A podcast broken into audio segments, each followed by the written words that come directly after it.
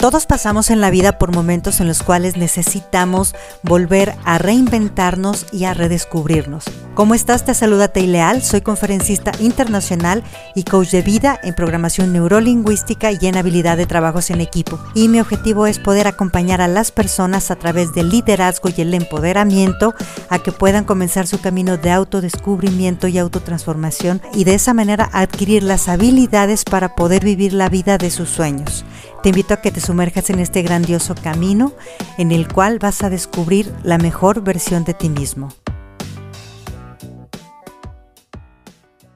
Es muy importante y sobre todo lo vemos mucho en los procesos de coaching y de mentoría, que muchas veces las dificultades que tenemos en nuestra vida se deben a que no sabemos decir que no con asertividad.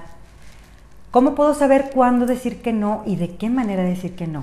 En primer lugar, establece tus valores de vida, si es el amor, la seguridad, la tranquilidad, la armonía, la prosperidad, y no tengas miedo de decir que no, no tengas miedo de actuar mal. Cuando tú tienes en claro tus valores, entonces vas a actuar acorde a ellos y el mundo te va a tratar de la misma manera en que tú te trates a ti mismo.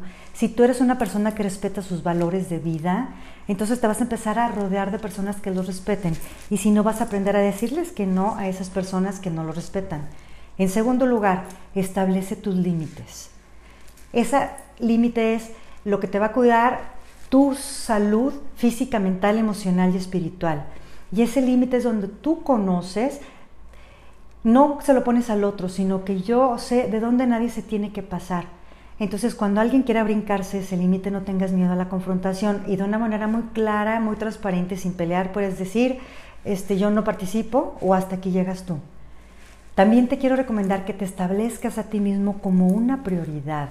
Respetar nuestros propios límites, respetar nuestra vida es la clave de la felicidad.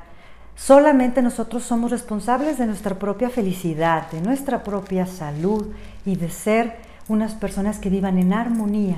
Cuando yo entrego eso a los otros, me convierto en su esclavo y dependo de las decisiones del otro para ser feliz.